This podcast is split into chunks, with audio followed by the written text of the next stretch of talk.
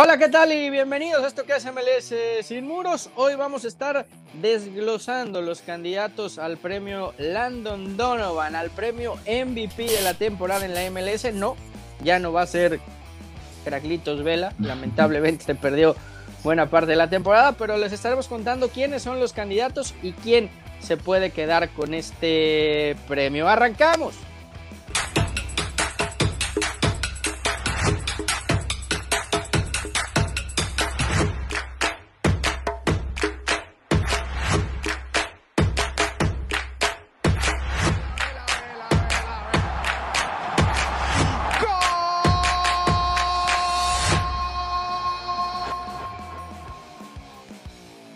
Pues vamos a dar los candidatos picks de quiénes son los que pueden ser el MVP de la temporada, los que se pueden llevar ese premio Landon Donovan. Está Andrew Blake del Philadelphia Union, está Nicolás eh, Lodeiro de Seattle Saunders, está Jordan Morris también de Seattle Saunders, está Alejandro Pozuelo de Toronto FC y está Diego Rossi de mi equipo de Los Ángeles de toda la vida, de Los Ángeles FC.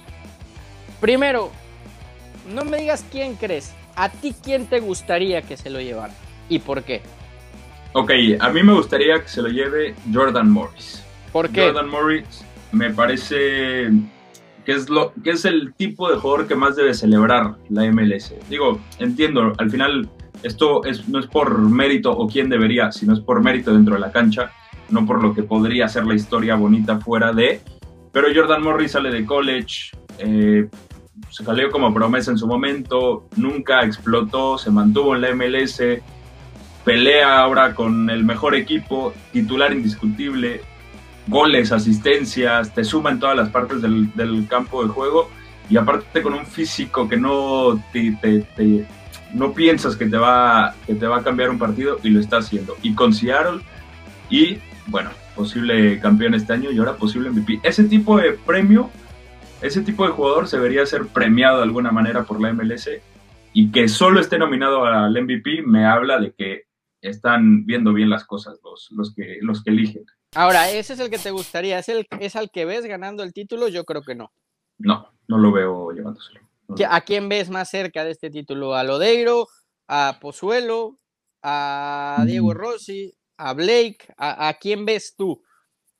Yo creo que la temporada también de Diego Rossi se debe celebrar de alguna manera porque sin Carlos Vela mantuvo un LAFC competitivo, goles y bueno, sabemos todo lo que, lo que da la cancha, pero, pero eso mismo lo que dije al principio, mantener un nivel competitivo sin Carlos Vela. Eso habla muy bien de Rossi y obviamente también del resto del equipo, pero de Rossi porque fue líder en esa situación. Pero, pero yo creo que el que se lo va a acabar llevando es Pozuelo. Un premio individual eh, muy bonito eh, por, el, por el, año tan difícil que ha sido y por el, por el trabajo también eh, constante. La verdad que hombre, ahora que se va acercando, pues sería un, un, título individual súper bonito. Es verdad que siempre me ha gustado, no sé cómo explicarlo, soy un, me gusta ser un, un líder, pero dentro del campo, después fuera.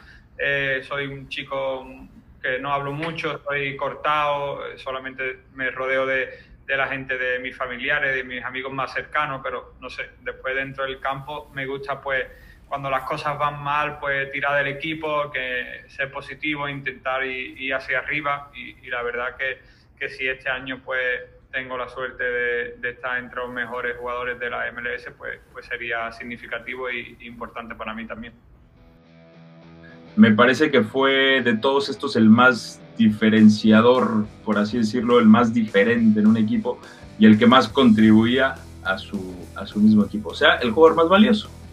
Y me parece que Pozuelo al final se llevará el premio.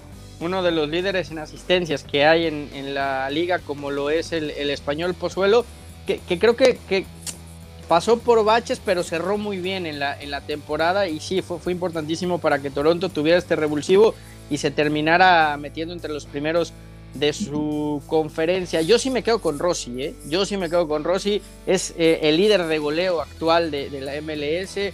Es eh, lo que tú comentabas, perdieron al jugador más importante del equipo como lo es Carlos Vela. Y se sintió la ausencia por lo que representa Vela, pero Rossi explotó de una manera extraordinaria, eh, tiene menos de 21 años, es el jugador aparte más valioso económicamente para la MLS, o sea, se espera que sea la, la, próxima exportación más cara a Europa, en su momento se acercó la Fiorentina, no le llegaron al precio, creo que también estamos viviendo lamentablemente la última temporada de Diego Rossi en la MLS, porque este chavo está para irse y, romperla en Europa. Un premio al, grupo porque, eh, como, como lo dije, sin, sin ellos es, es imposible, obviamente, porque esto es un trabajo en equipo. Pero, pero sí, lo, también lo que vos decís de cuando Carlos no estuvo, creo que, que, bueno, ahí se vio que el equipo está, está fuerte y que tiene, tiene variantes a la hora cuando falta algún compañero que eh, el resto puede tomar ese lugar y, y, bueno, creo que fue de esa manera como no, no las tomamos nosotros y, y, bueno, seguimos trabajando fuerte y, y bueno, estamos acá ahora. También resaltaría lo de Lodeiro. Me parece que la diferencia que marca Lodeiro en Seattle es marcada, ¿no? Un equipo que, que lo sabemos siempre es candidato a, ganarlo todo en, MLS y que este, este hombre es el que se echa el equipo al hombro, el que mueve los hilos, el que marca los tiempos, el que hace ese factor diferencial en el centro del campo para generar en el frente de ataque. Para mí, e, ellos dos son los más destacados. Respeto mucho lo de lo de Pozuelo, pero creo que ahí también habría que eh, compartir eh, responsabilidades con Aquinola, ¿no? Que no aparece en este, en este, en estos finalistas. Ahora, Pix, si nos vamos un poco a cómo se ha manejado la MLS en los últimos años, no descartemos lo de Blake por lo que fue Filadelfia en la temporada, ¿eh? y haber ganado la Super Shield y haber hecho récord de puntos y ser un equipo que con poco aspira mucho, ¿no? Siento que lo de Blake eh, sí, es un, sí es un gran jugador, o sea, parte importantísima del equipo ganador del Supporter Shield y todo eso, pero también lo meten por eso mismo, porque su equipo fue el número uno en la temporada regular. Eh, cabe, hay que resaltarlo, es, un gran, es una gran temporada y fue un jugador muy valioso y probablemente el más valioso de Filadelfia, seguro, pero no sé si el más valioso de la MLS. El caso de Lodeiro, a mí lo que me gustaría decir, le pasa un poco, a, mi gusto, claro está, o sea, para mí no debería ser el MVP, pero me parece que su, su problema, por decirle problema, es que lleva tantos años en un nivel tanto, que ya no resalta, ya no tiene algo tan jugoso para el aficionado casual. Es el mismo caso lo que le pasa a Messi, lo que le pasa a LeBron James, lo que le pasa a Tom Brady, que son tan, tan, tan constantes por tanto tiempo, que llega un punto que ya no te sorprenden, por así decirlo. Ahora, me parece que lo de Airo por eso no tiene ese jugo. No descarto lo de Blake, yo insisto, para mí y creo, y creo que se lo va a llevar Diego Rossi por la cantidad de goles que marcó, por lo que significó para Los Ángeles FC y porque creo que sería el homenaje perfecto para despedirlo de la MLS, subirlo en un avión y decirle es tu momento de triunfar en el fútbol europeo, que también puede servir esto de ejemplo para varios jugadores que están apostando por la MLS como ese, esa liga de transición antes de ir a Europa, ¿no? Totalmente, es que es eso. Y que esté Diego Rossi en esta lista de MVP eh, lo hace que resalte un poco más, pero es que fuera de la lista de MVP, en los jóvenes, en, los jóvenes, en, la, los goleadores de la misma liga, está puro jovencito, está puro chavito que se vino aquí o que salió de aquí para intentar dar el, salto a la MLS. Eh, que Rossi llega aquí como transición para irse a Europa y aún así esté nominado para MVP y posible ganador, habla muy bien de él. Habla muy, muy bien de él. Está preparadísimo para el siguiente nivel, eso está claro. Y ahora, bueno, falta dar ese salto. Y si, y si al Galaxy lo pudo haber ido mejor esta temporada, si sí se metían a playoffs o competían más, Pavón no me sorprendería que entre este, este tipo de listas. Sí, sí, vamos a ver qué pasa con Pavón. El otro día decía justamente Tenis de Clos que, que, el deseo del jugador es quedarse y que van a hablar con Boca.